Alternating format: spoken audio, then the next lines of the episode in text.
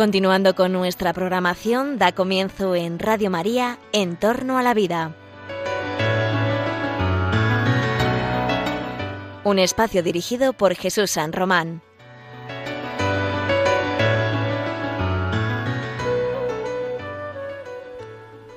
Buenos días, buenas tardes, queridos oyentes de Radio María.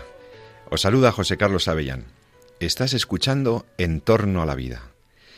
Ante todo, feliz Navidad y ante todo, feliz Año Nuevo.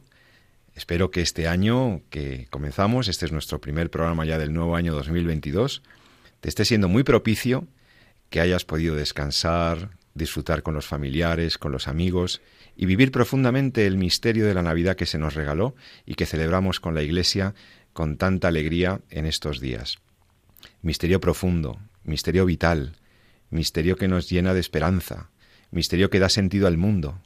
Ese niño que nos ha nacido en Belén, amigos, qué maravilla, qué, qué, qué afortunados somos, el género humano, con, esta, con este acontecimiento que celebrábamos en la Navidad. Entre tanta fiesta, entre tanto lío de, de la Navidad, podemos perder de vista el norte, podemos perder de vista la esencia de lo que hemos celebrado. Yo quiero felicitarte en nombre de todo el equipo de Entorno a la Vida, con mucho cariño, con todo afecto, estas Navidades, esta Natividad del Señor.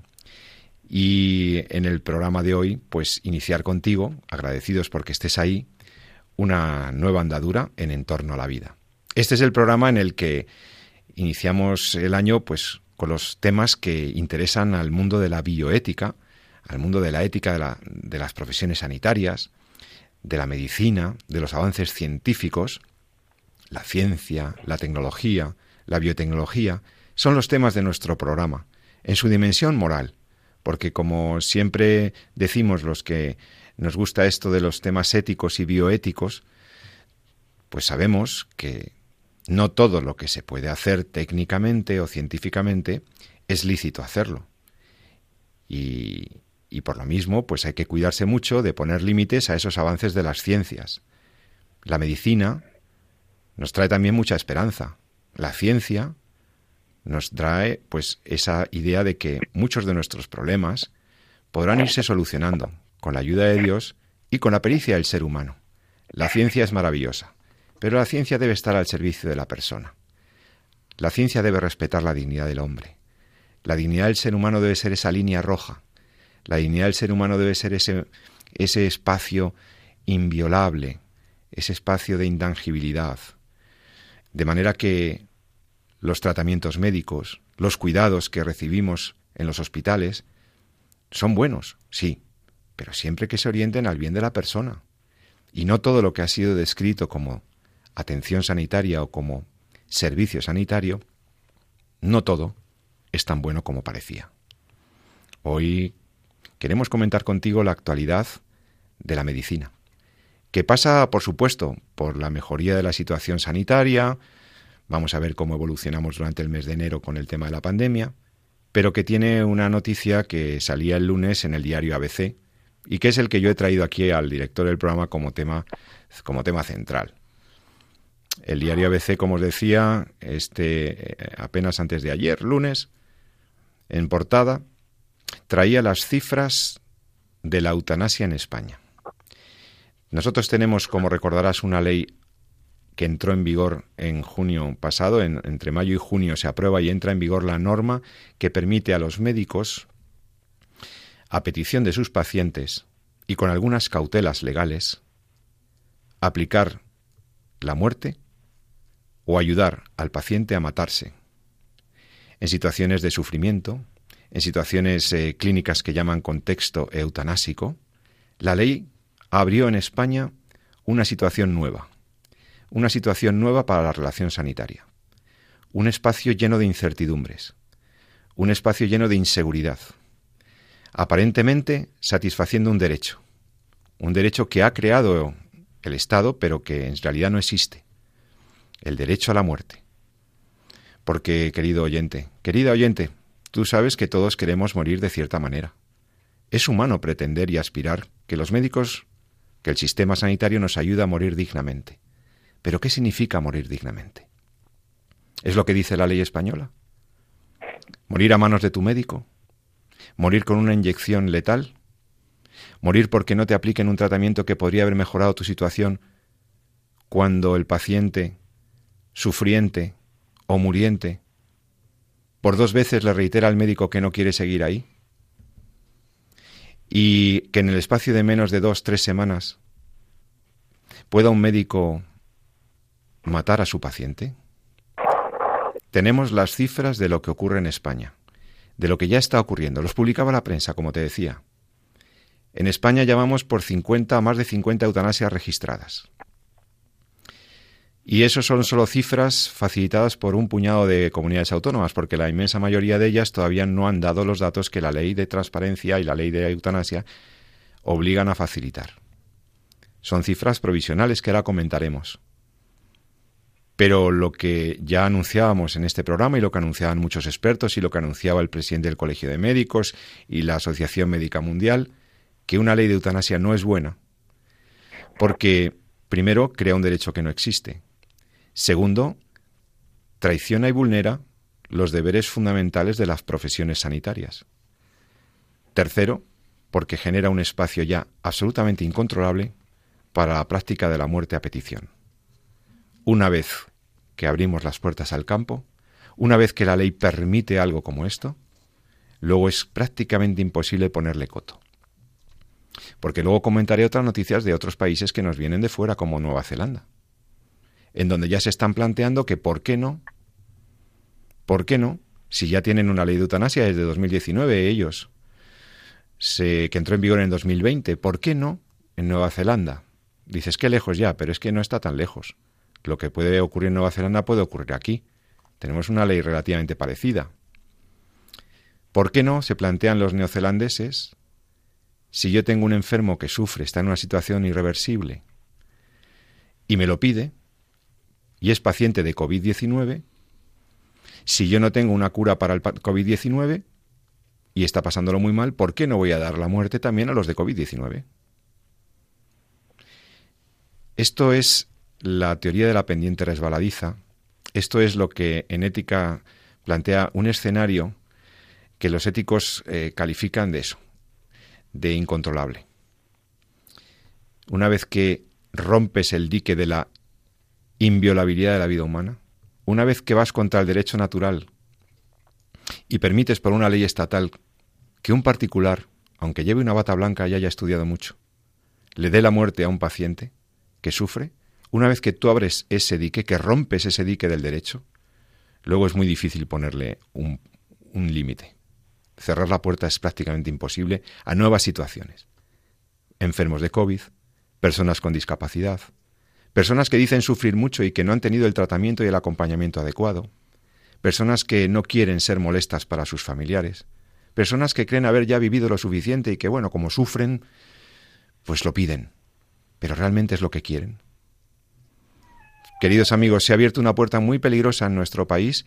Iniciamos el año con las cifras de la eutanasia.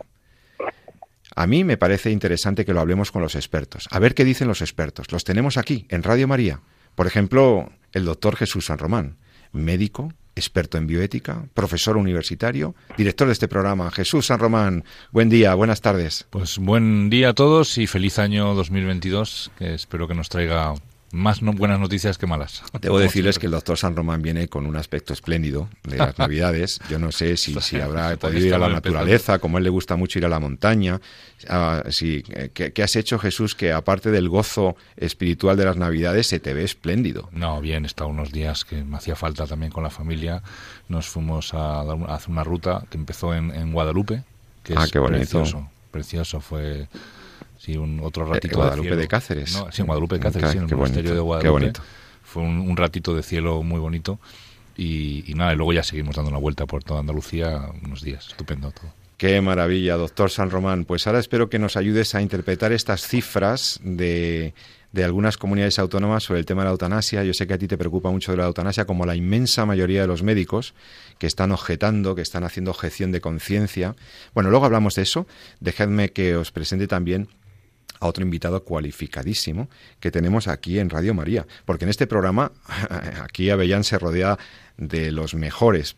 Por ejemplo, nuestro querido padre Rafael Amo, Rafael Amo, profesor universitario, sacerdote, pero doctor, doctorado en, aparte en teología, en filosofía, es un experto en bioética porque además es el director de la cátedra de UNESCO, perdón, de la cátedra de bioética de la Universidad Pontificia de Comillas. Se formó en cátedra UNESCO, pero ahora Rafael Amo ejerce su docencia en la Universidad Pontificia de Comillas de Madrid y es un prestigiosísimo experto. Querido Rafael, buen día, buena tarde, feliz año nuevo.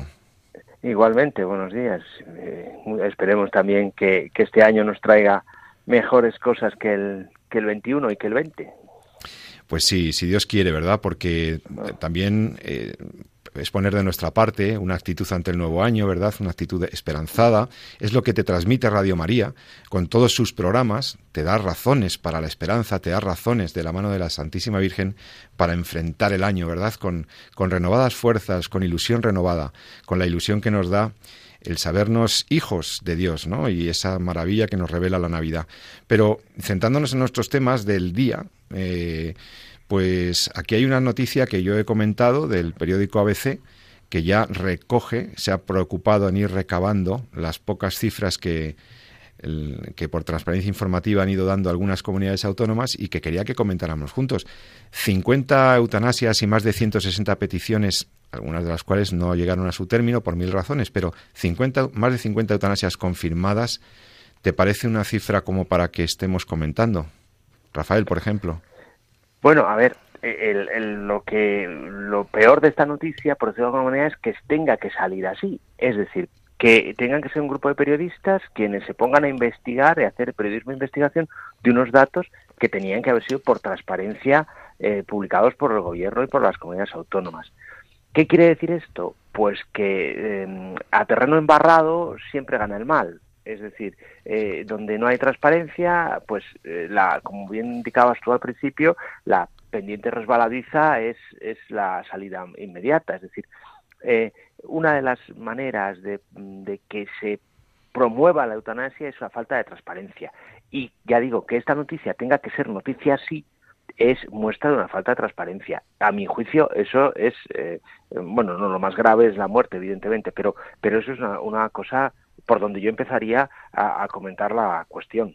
Sin duda, ¿no? yo apuntaría algo más incluso, eh, que es lo que comentabas al principio de la, pendiente resbaladiza. ¿no? Em, esto ya, luego si queréis lo hablamos un poquito más con el tema de, Nueva Zelanda, pero una de las cosas que se ve es esa, tú eres, Pepe, tú eres experto en filosofía del derecho, ¿no? ese, ese mecanismo regulador de la ley, ¿no? cuando, cuando se hace legal algo, ¿no? entonces la puerta se abre, se abren las puertas al campo y, aparece, pues eh, empieza a cometerse aquello que la ley antes tenía eh, regulado y consideraba ilícito y consideraba ilegal. ¿no? Eh, a veces pensamos que el hecho de que se autorice una ley no va a tener ninguna trascendencia.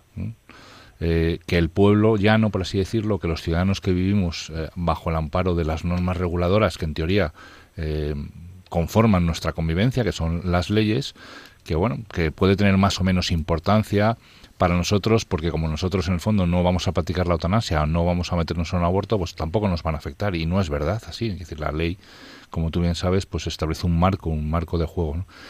Cuando esa ley es una ley injusta, pues los hechos que regulan empiezan a producirse y empiezan a normalizarse, que ahí es el problema. Entonces, apenas hemos peleado seis meses y ya empiezan actos de eutanasia. Son 50 o vaya usted a saber cuántos, porque en el fondo hay un campo que, también hemos hablado en un programa, ¿no? que es, un campo a veces confuso ¿no? al final de la vida entre la acción médica y, y el paciente eh, que está ya en situación terminal, etcétera donde tiene que ver con el tema de la hidratación, donde tiene que ver el tema de los cuidados. Ahí muchas veces es, es, un campo un poquito más difuminado, más confuso sobre lo que está ocurriendo o cuál es la intención de lo que está pasando ahí.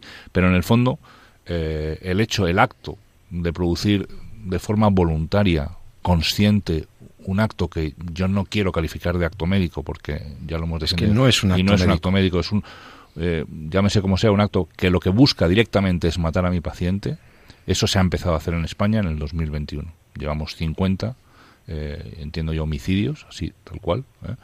Eh, desde mi punto de vista moral, ahora mismo desde el punto de vista legal, no, no evidentemente no son así, pues están regulados por la ley, y vamos a tener más. Y habrá que exigir esos, esos datos, en qué contexto se están haciendo y vigilar de forma muy, muy explícita ¿no? y muy directa qué es lo que se está haciendo. Hay que seguir diciendo que si la eutanasia sigue estando, eh, por así decirlo, no proscrita, pero sí considerándola fuera de la práctica médica por la Asociación Médica Mundial y por el Código Deontológico, en nuestro país y en, a nivel la Asociación Médica Mundial lleva mm, son más de 150, más de 160 asociaciones médicas internacionales y yo creo que hay que exigir, como dice muy bien Rafa, esa transparencia para, para ir viendo qué es lo que está ocurriendo, porque ya tenemos la experiencia de otros países en el cual eh, esta pendiente resbaladiza que se abre con el tema de la eutanasia nos, vaya, nos puede llevar ¿no? a situaciones eh, muy peligrosas, como hemos comentado en este programa, de eutanasias en, no voluntarias. No voluntarias, en pacientes que tienen muy limitado su consentimiento, eh, eutanasias en pacientes que hace muchos años dejaron en una conversación que bueno, que ellos no querrían vivir así, pero que una cosa pues no parece que, se haya después actualizado ni mucho menos formalizado o lo que estás comentando ahora mismo de Nueva Zelanda con el tema del COVID que ya me parece alucinante y alucinante desde el punto de vista cuando lo ves desde el punto de vista de la realidad pero en el contexto de un país que ya ha empezado pues una una pendiente hacia abajo donde ya eh, los valores por así decirlo reguladores que marca la ley que te sirven a veces de referencia ya se han se han difuminado, pues entonces es, llega un momento dado en que abres los ojos y dices, pero ¿cómo, ¿cómo hemos podido llegar hasta aquí? Pues hemos, hemos llegado hasta aquí porque hemos ido poquito a poco, poquito a poco renunciando a, esa referencia que marca la ley.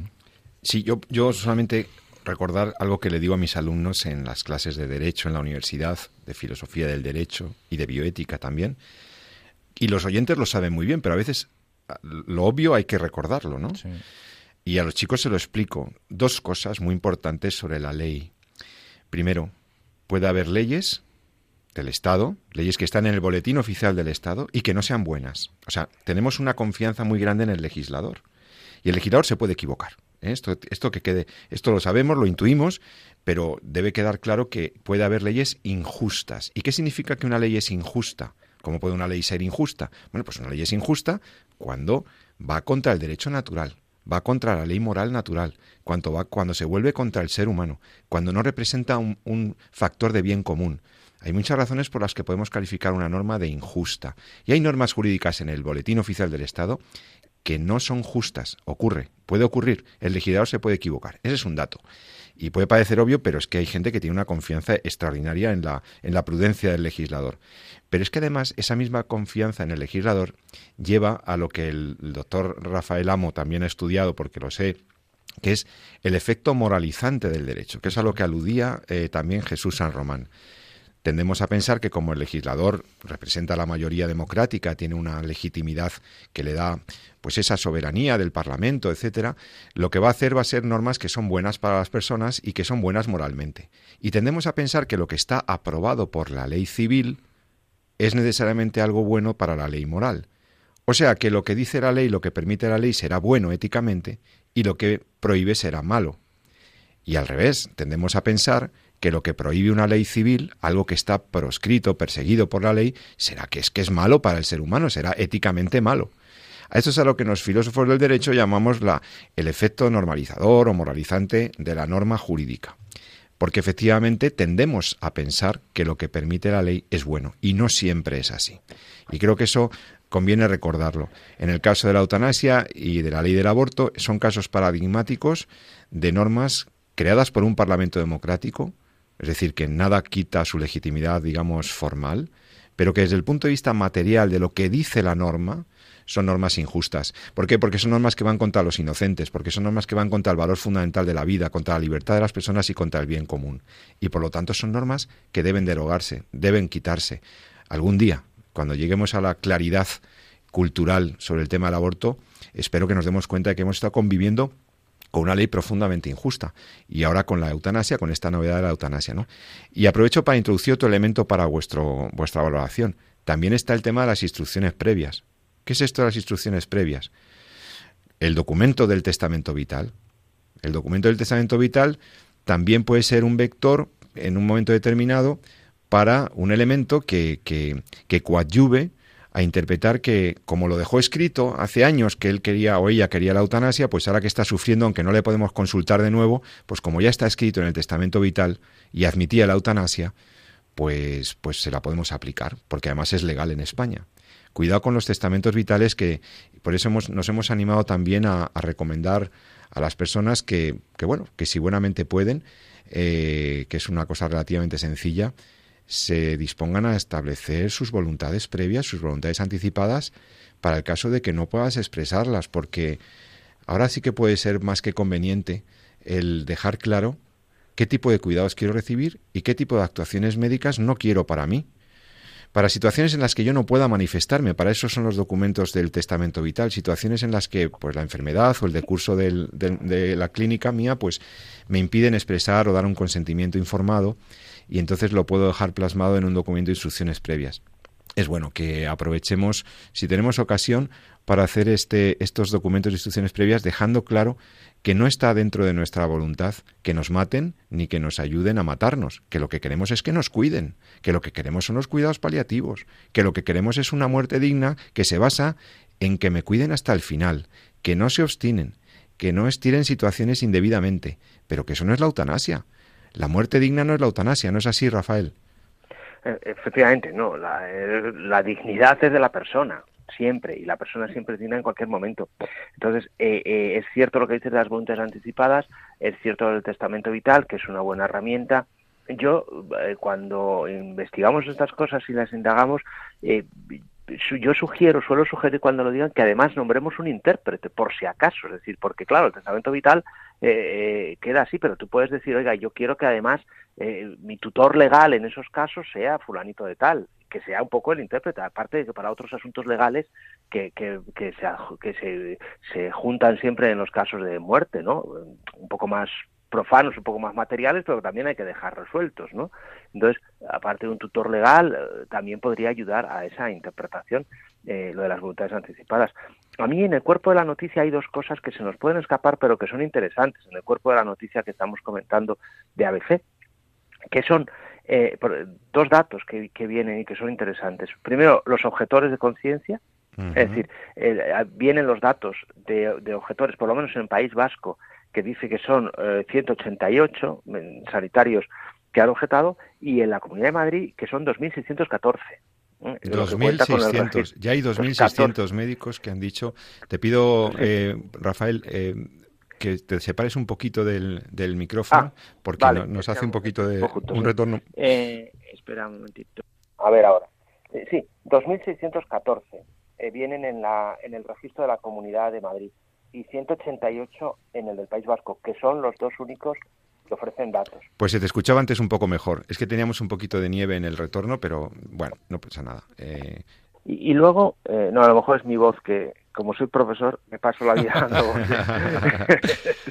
Eso nos pasa mucho, ¿eh? Cuando vamos al micrófono de la radio, acostumbrados a hablar proyectando la voz, tenemos que contenernos los profesores, ¿verdad? sí, sí. Y luego hay otro dato que esto coincide con eh, datos de otros países, que son los solicitantes, las enfermedades que padecen las dolencias que padecen los solicitantes.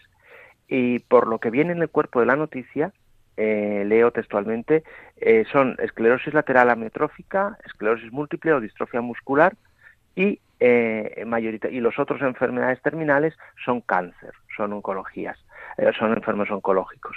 Eso coincide con datos de otros países, donde la inmensa mayoría son de los solicitantes son enfermos oncológicos. A ver, estos datos lo que nos da que pensar es que probablemente tengamos que cuidar mejor a esa gente o invertir mejor en esos cuidados de esas enfermedades. Hombre, la oncología es como es, eso es cierto, pero las enfermedades degenerativas muy, muy muchas veces van acompañadas de pobreza, porque claro, una, un, un enfermo así necesita muchos recursos para estar en su casa. O sea, entonces, muchas veces, que esto es lo que ya decía Francés Abel hace muchísimos años, eh, que muchas veces lo que ocurre con este tipo de solicitantes de eutanasia o de enfermos es que están en unas condiciones no solo sanitarias, sino sociales muy duras.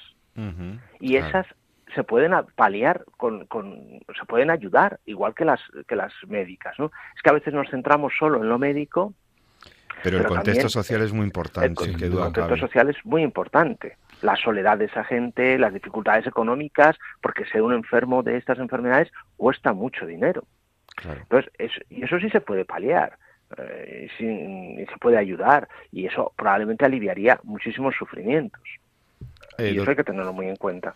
Jesús San Román, y eh, el que sean enfermos de ELA, enfermedades gravemente neurodegenerativas o, o gravemente dependientes, ¿no? sí, sí, es que no tanto murientes oncológicos ya en agonía, sino que estamos hablando de personas que, que, lo que pasa es que sufren una enfermedad durísima, durísima, como son estas, y que entonces eh, qué está pasando para que estas pues personas pidan la eutanasia. Yo creo que lo comentaba muy bien eh, Rafael, o sea, la pregunta eh, yo no me la hago como médico, yo me la hago como ciudadano, es decir, ¿qué, cómo, ¿qué estamos haciendo como sociedad para que nuestros pacientes más necesitados de los recursos, que en teoría como sociedad nos obliga, porque es el principio de subsidiariedad, es decir, el poder, el poder cuando uno no puede llegar a, a, los objetivos que el, de curación, digamos. No, no, ya que su dignidad de persona le exige, ¿no? En, con sus mm. condiciones de vivienda, condiciones de sociabilización, eh, lo que sea, desde el punto de vista social, el Estado tiene que estar ahí para poder suplirlo. Entonces,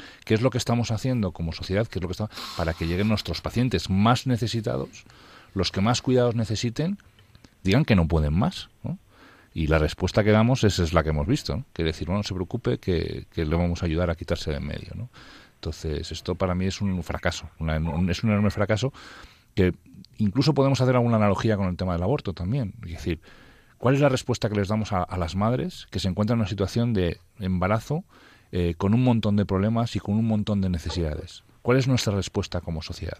Nuestra respuesta como sociedad es decirles, oye, no te preocupes, que estamos aquí para ayudarte, que si tienes este problema económico te vamos a ayudar, que si tienes este problema con tus estudios te vamos a ayudar, que si tienes este problema con tu pareja, con tu familia o con lo que sea, te vamos a ayudar. Esa es nuestra respuesta. ¿Cuál es nuestra respuesta cuando tenemos un paciente que lleva muchos años con una enfermedad crónica, que se ha visto muy limitado en sus actividades de la vida diaria, que necesita ayuda? ¿Cuál es nuestra respuesta como sociedad? Decirle, no te preocupes que te vamos a ayudar. ¿O le estamos diciendo a los dos colectivos, no te preocupes que vamos a eliminar el problema?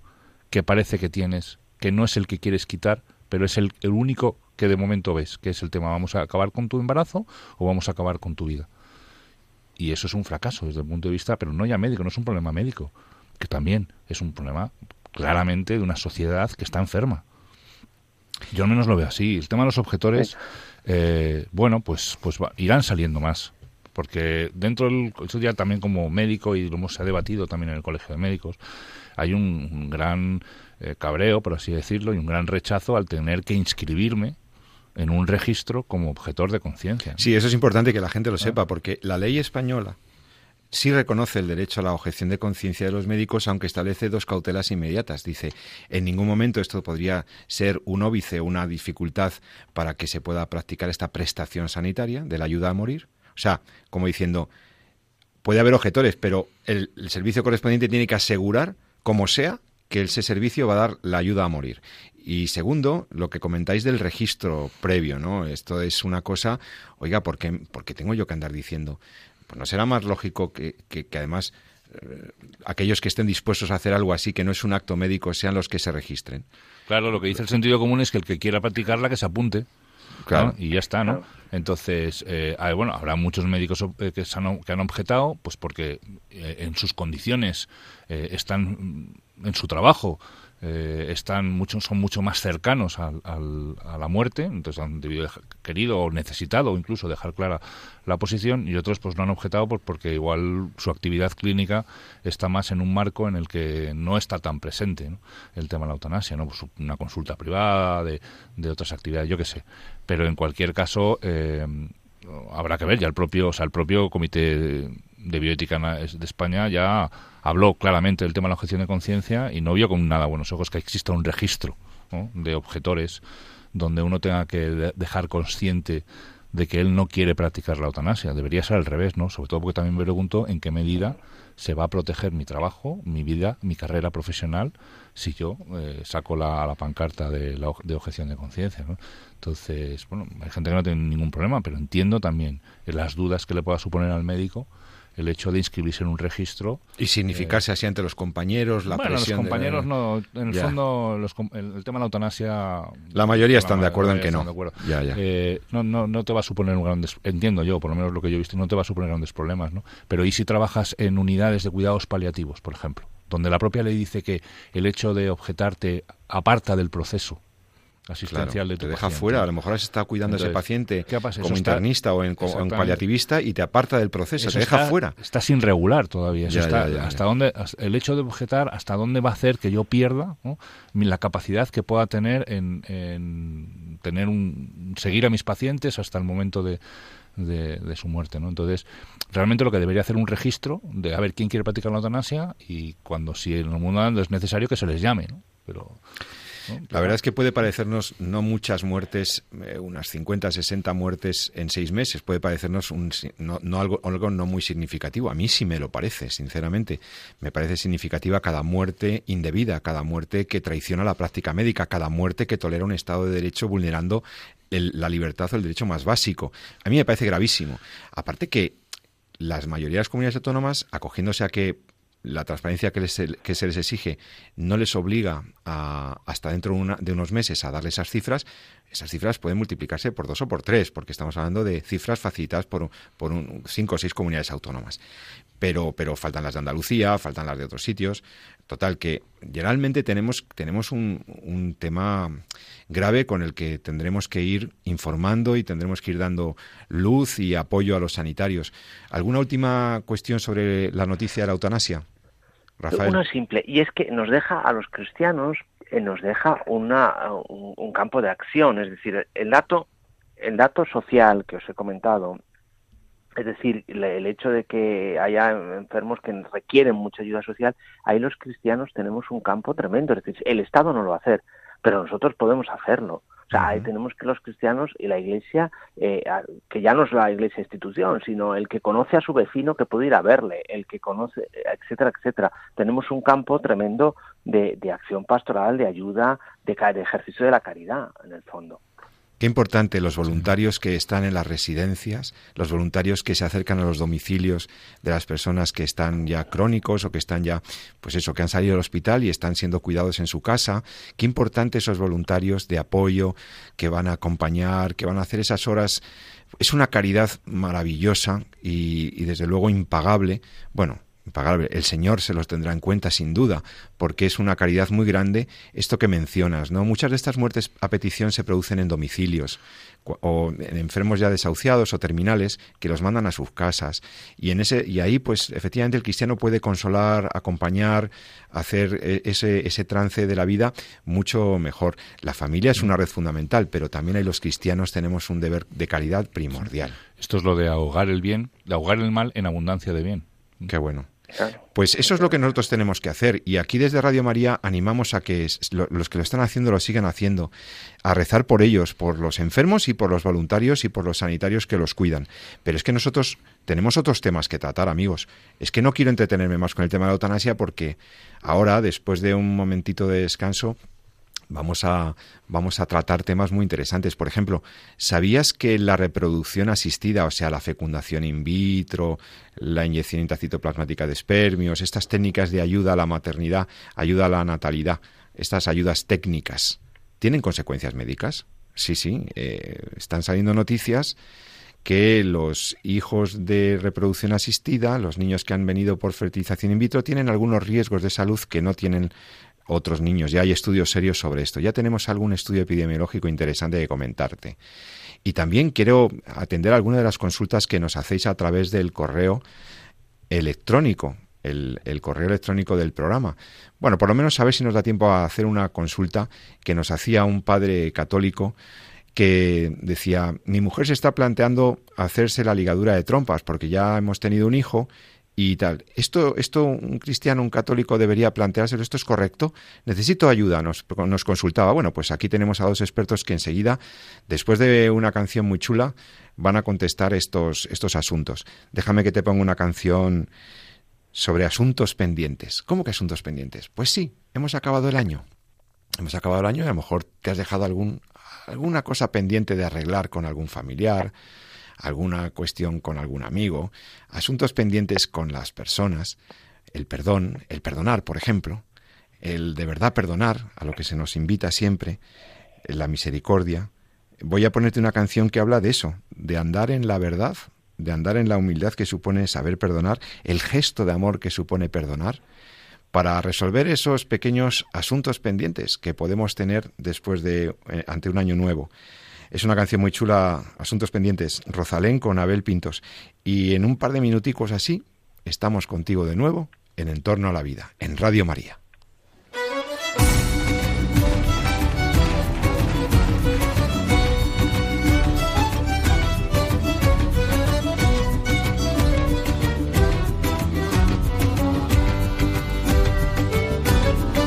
Miré dentro y pensé que algo debe cambiar. No puedo caminar con rencor en la piel y en los ojos la sal. Confiar otra vez en la humanidad. Disfrutar de tus besos, oler en tus manos toda tu bondad. Lo cierto es, me hiciste mal. Lloré ríos, bebí crueldad.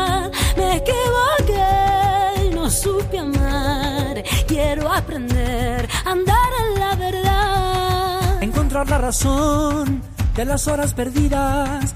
Entender el perdón como un gesto de amor para toda la vida. Aceptar que hoy es hoy y que ayer fue pasado. Que aprender a vivir es saber descubrir que el futuro está actuando. Y olvidar el dolor de palabras hirientes. Y cambiar la razón, ojos que no te ven, corazón que te siente. Entregarme a la luz cuando llegue el momento. Y buscarte en mi alma, encontrarte, saber y sentir que no tengo asuntos pendientes, asuntos pendientes, asuntos pendientes, asuntos pendientes.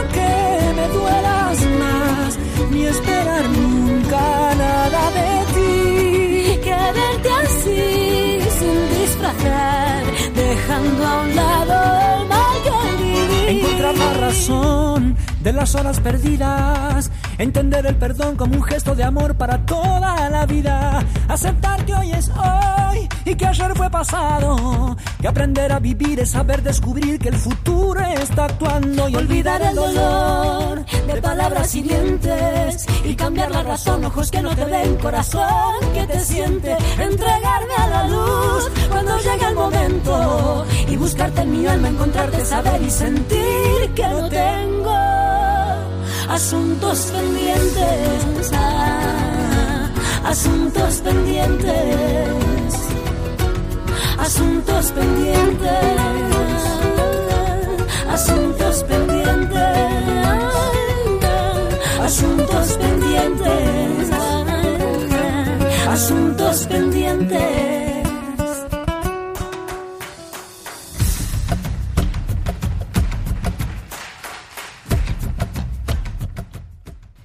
Estamos de vuelta contigo en Entorno a la Vida. El programa de Radio María, que te habla de la medicina, de la salud, de la vida, de las situaciones difíciles que por las que pasan las personas. Estoy aquí con el doctor Jesús San Román, médico, profesor universitario, y también con el profesor Rafael Amo, sacerdote, teólogo y experto en ética, en bioética de la Universidad Pontificia de Comillas. Estamos hablando sobre, hemos estado hablando en la primera parte del programa sobre eh, las cifras de la eutanasia en España, de la práctica de eutanasia, y os dejaba dos asuntos para tratar ahora, después de esta, de esta canción de Rosalén, pues os dejaba dos temas servidos para, para, vuestro comentario.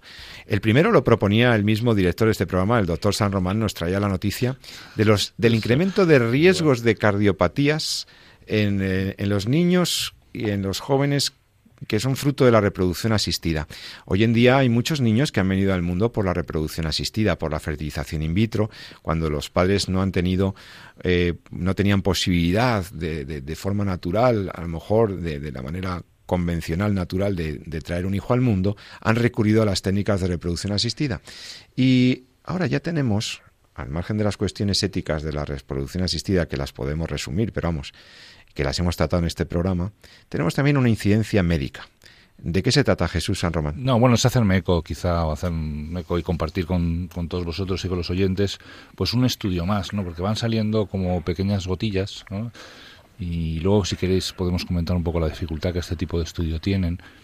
Pero bueno, sale un nuevo estudio publicado ahora a finales del, del 2021 en el JAMA, una de las eh, mejores revistas clínicas eh, de la literatura científica, donde también ya vuelve un poco a dar el aviso de que puede existir un mayor riesgo de complicaciones cardiovasculares en niños nacidos por técnicas de reproducción asistida que por con su concepción natural. ¿no? Esto es una es una línea de investigación que va siendo ya muy común en los últimos en los últimos años de saber si hay más riesgo o qué riesgo supone para la vida eh, de una persona el haber sido concebido pues en un laboratorio mediante técnicas que podemos decir que no son fisiológicas ¿no? Eh, son estudios muy complicados de hacer porque requieren mucho tiempo a veces para poder evaluar ¿no? que, ha ido ocurriendo y luego porque desgraciadamente las técnicas de reproducción asistida eh, son realmente auténticos procesos eh, industriales que tienen unos controles de calidad eh, donde el embrión pues no es más que una pieza más de la maquinaria y por tanto pues cualquier cosa que se desvíe de los estándares de calidad pues acaba generalmente o en una muerte espontánea o pues en un aborto provocado eso está ahí al orden del día, ¿no? Para que hagáis una idea, en el registro de fertilidad que se ha publicado, pues el último creo que hay, que es el 2019, ¿no? Pues se hablan de, que a lo largo del año 2019 pues se han generado en el laboratorio casi 200.000 cigotos, de los cuales, eh, bueno, pues llegaron a nacer solamente 6.000 niños vivos, ¿no? Es decir, el, es una auténtica para el, para el embrión humano es brutal. es una auténtica masacre. Es una masacre, o sea que 6.000 de los 200.000 que se, de los que ya se tenían, o sea, niños que ya estaban ahí en el in vitro, solo eh, nacieron. Bueno, hay varios procesos, está el cigoto, luego está el desarrollarte como embrión, luego está el ser transferido, entonces en cada etapa pues, se van descartando, se van perdiendo eh, pues un montón de, de, embriones y de, y de cigotos que al final no llegan a nacer, ¿no? Entonces, claro, eso supone eh, una selección y un control natural también de la calidad que, espontáneamente pues muchos se van perdiendo y otros se pierden eh, de forma artificial eh, dirigida pues porque no siguen ¿no? O, porque, o porque se descartan o porque se abortan entonces claro qué pasa con los que llegan a nacer no eso es un eso es una, una, búsqueda muy importante también de, de, si tienen algún riesgo por todo el proceso que han, subido, que han seguido, etcétera, etcétera. ¿no?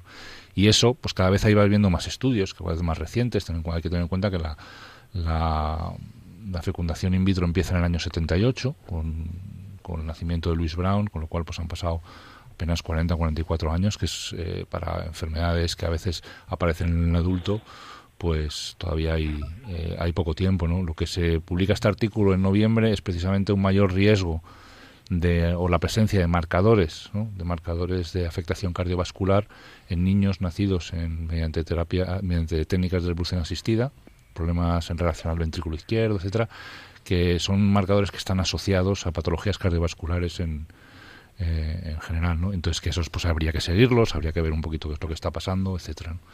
Y entonces, eh, eso desde el punto de vista ético, Rafael Amo, ¿qué, te dice? Yo, bueno, yo desde el punto de vista ético, a mí me surge aplicar aquí el principio de Hans Jonas, el principio de precaución. Hans Jonas, sí, Hans eh, Jonas, eh, un autor muy interesante, sí. Claro, entonces, eh, bueno, es decir, que con, la tecnología o a la tecnología, y esto al fin y al cabo es una cuestión biotecnológica, debemos siempre considerar el principio de precaución. Él lo utilizaba para otros motivos, pero bueno, se puede aplicar para aquí. Es decir, eh, eh, que nos hemos lanzado a usar técnicas, eh, bueno, aparte de con sus problemas éticos, por la antropológicos, por la cuestión de que al ser humano le, le corresponde, a la dignidad del ser humano le corresponde nacer eh, de una manera natural, que esa es la base última de, de la postura católica sobre, sobre las técnicas de reproducción asistida, pero amén de eso, una vez que te lanzas a usar una tecnología, ah, tienes que tener en cuenta las consecuencias que puedas tener. Y claro, el principio de precaución ya advierte que es que las cosas vienen pasados muchos años, no te salen inmediatamente, que es lo que lo que lo que está pasando, lo que cuenta la noticia que, que comentamos, ¿no? Que es decir, además de las dificultades éticas que ya digo plantean a la Iglesia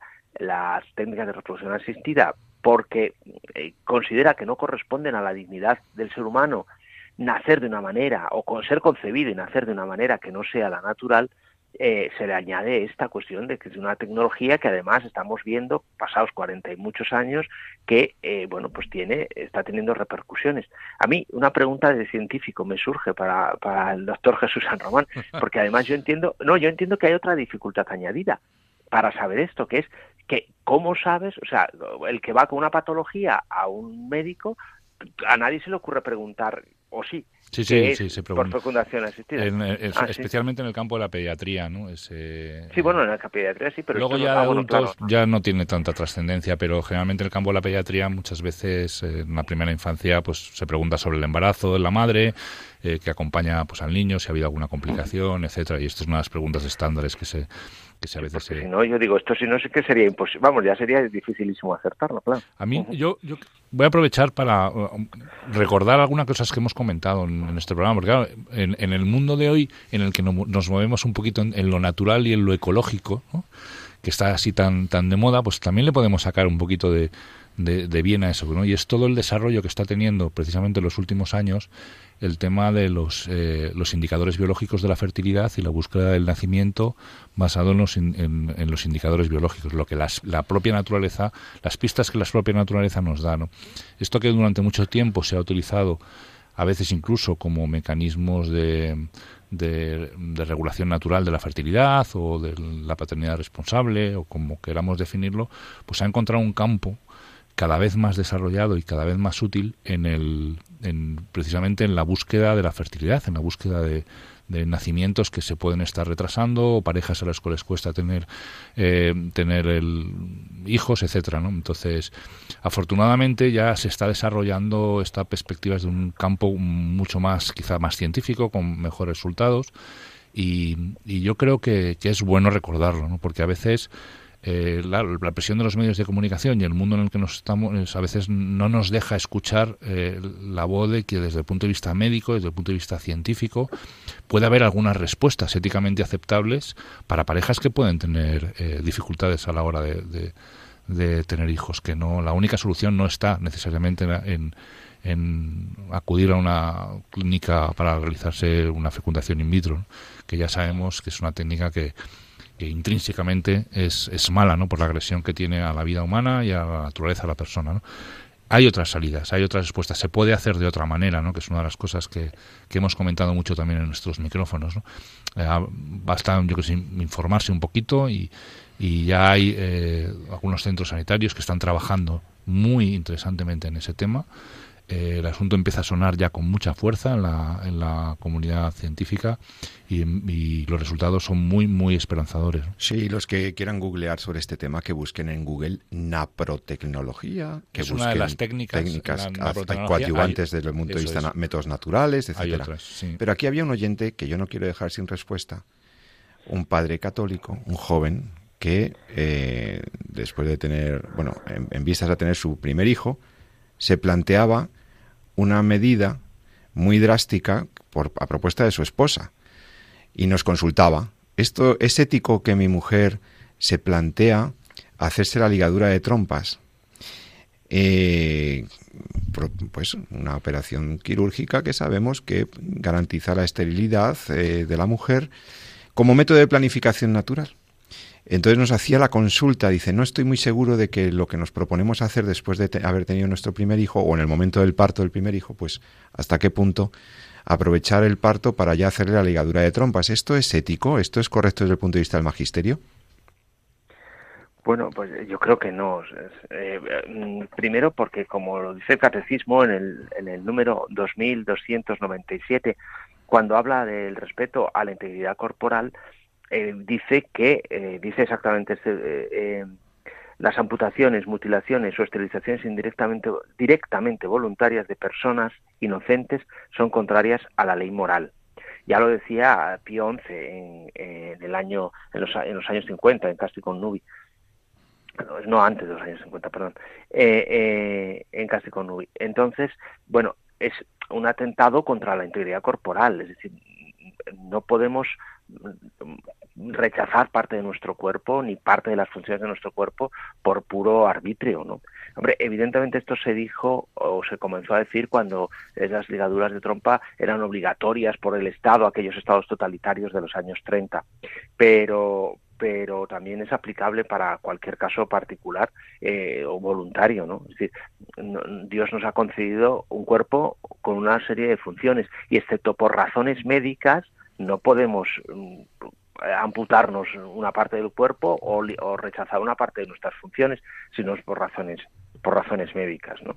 Además, Rafael, entiendo que la potencialidad procreativa, o sea, las facultades eh, biológicas procreativas, no son cualquier amputación. Quiero decir que eh, no es lo mismo mm, cortarse un dedo, que está mal, pero hay gente que lo hace hasta en un juego de rol, o sea, barbaridades de estas que podemos ver que está mal porque es nuestro cuerpo, porque el cuerpo es templo del Espíritu Santo, porque el cuerpo tiene una dignidad, porque el cuerpo es la persona, porque sabemos que hay toda una un valor que la Iglesia reconoce en nuestro magisterio y nuestra doctrina, reconoce en el cuerpo. El cuerpo tiene un valor. Eh, porque es la persona misma, ¿no? Es el espíritu encarnado de la persona que está ahí en el cuerpo. El cuerpo tiene un valor, hay que cuidarlo, por eso cuidamos la salud, por eso no, no vale cualquier cosa. Pero es que incluso aquí, en, estos casos que se plantea un padre de buena fe, dice, ah, pues ya hemos tenido un hijo, hemos tenido dos, pues ya nos hacemos una esterilización o yo me hago una vasectomía, y ya hemos, nosotros ya hemos sido padres responsables. Bueno, cuidado, el criterio del magisterio, estamos hablando de, de suprimir una potencialidad procreativa, una facultad biológica generativa que es muy trascendente, que no es cualquier cosa. Bueno, y además aquí en teología sacramental entras en los fines del matrimonio. sí, que además están los fines del matrimonio, que aparte del, del bien de los esposos es, la procreación, ¿no? O sea que es, eh, eh, recuérdanos este criterio que yo creo que, que, es muy bueno recordarlo, los fines del matrimonio en el derecho canónico. Eh, eh, bueno, ahora así de memoria no, no, me sé exactamente la formulación, porque esta lleva su, su, su, su, matiz, porque ha pasado muchos matices a lo largo de la historia, pero los fines del matrimonio son el bienestar de los esposos y la, y la, y la prole, y la procreación de los hijos. Es decir, entonces eh, no son ninguno superior a otro ni ninguno elimina al otro. porque esto ha traído mucha cola a lo largo de la historia de la Iglesia, a lo largo de la teología, pero, pero ambos son eh, necesarios y ambos son igualmente importantes, ¿no? Entonces, no, no, eh, por eso, por eso, mira, fíjate, es un caso, vamos, un caso hipotético, ¿no? Pero eh, los matrimonios, si alguien pone condiciones antes del matrimonio a la hora de tener hijos o no, eso puede ser una causa de nulidad.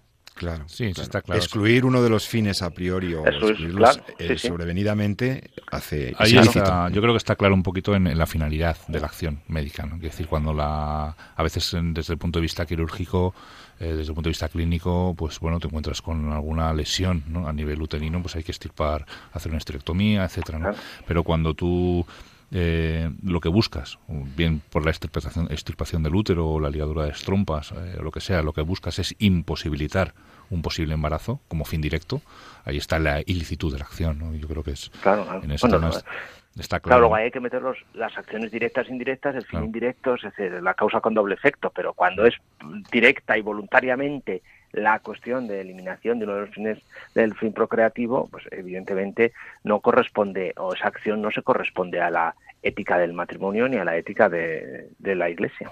De todas formas, podemos aprovechar el, toro en suerte ¿no? para dedicar un programa quizá más completo al tema de la de la esterilización, la anticoncepción o eh, incluso la píldora del día después, ¿no? de los cuales tenemos ya algunos datos eh, más actuales etcétera. Sí, yo creo que merece la pena porque además hay cuestiones eh, asociadas, ¿no? Por ejemplo, está muy claro el criterio cuando es un Estado el que impone esterilizaciones forzosas por una medida antinatalista y es, es, una cosa brutal contra la libertad de las familias, contra los fines del matrimonio, contra el derecho natural. Está también claro el criterio que ha expuesto el padre Rafael Amo respecto de los fines del matrimonio y por lo tanto que no es una medida anticonceptiva, no solo por su irreversibilidad, no solo por su, sino por la finalidad del acto médico eh, que, que, mutilante que no es correcto como medida de planificación o como paternidad responsable. Esta es la contestación que le podemos dar a nuestro oyente ¿no?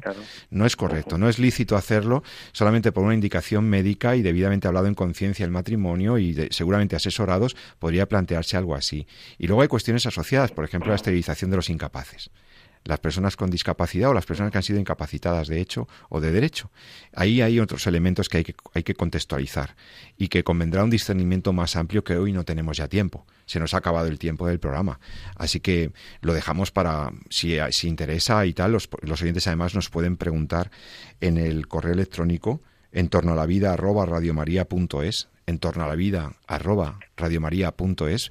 Podéis escribirnos allí proponernos temas para este año. Si estos temas te han interesado, si estos temas te han gustado o que requieres mayor profundización, escríbenos. Escríbenos, intentaremos encontrar un espacio en el programa para, eh, sobre todo, y además pueden ser de interés general, aparte de la consulta que nos hagas a nuestros expertos a título particular y con toda confidencialidad, pero también puede ser una cuestión de interés general que sin, eh, obviamente sin revelar eh, quién nos lo consulta, pero que puede ser de interés general y lo podemos tratar aquí en los micrófonos de entorno a la vida. Bueno, pues hasta aquí hemos llegado. Hoy hemos tratado la actualidad del tema de la eutanasia. Puedes, si no estuviste en la primera media hora del programa, puedes recuperarlo en nuestro podcast dentro de una semana puedes descargarte este, este mismo programa, este audio y, escuchar la primera media hora si llegaste tarde. Y después de, de la pausa musical hemos estado hablando un poco sobre los riesgos de la salud de los niños que vienen por fertilización in vitro, por técnicas de reproducción asistida, y también hemos hablado sobre la ilicitud moral de la esterilización voluntaria eh, y el criterio del magisterio que es muy claro y que nos han explicado muy bien nuestros expertos. A, los que aprovecho para despedir y agradecer su presencia hoy en el programa. Muchas gracias eh, Jesús San Román por otra vez por médico, profesor universitario, eh, por estar otra vez con nosotros dándonos tanta luz. Muchas gracias y hasta dentro de 14 días. Pues hasta dentro de 14 días. Y también al padre Rafael Amo, experto bioeticista, teólogo moral, profesor de la Universidad Pontificia de Comillas de Madrid. Gracias, Rafael Amo, por estar otra vez en los programas de Radio María. Esperamos contar contigo en, dentro de 14 días en los próximos programas. Ok, vale. Muchísimas gracias a vosotros. Pues agradeciendo a todos la atención, el haber seguido fielmente Radio María. Ahora vienen otros programas interesantísimos en la parrilla de Radio María. Vuelvo a reiterarte nuestra felicitación por la Navidad y nuestra felicitación por el nuevo año. Que Dios nos bendiga a todos, que Dios bendiga la vida humana, que Dios la proteja en este año 2022. Nosotros vamos a seguir hablando de ella, como siempre, en entorno a la vida. Ama la vida y defiéndela. Muy buenas tardes. Finaliza así en Radio María, En torno a la vida. Un programa dirigido por Jesús San Román.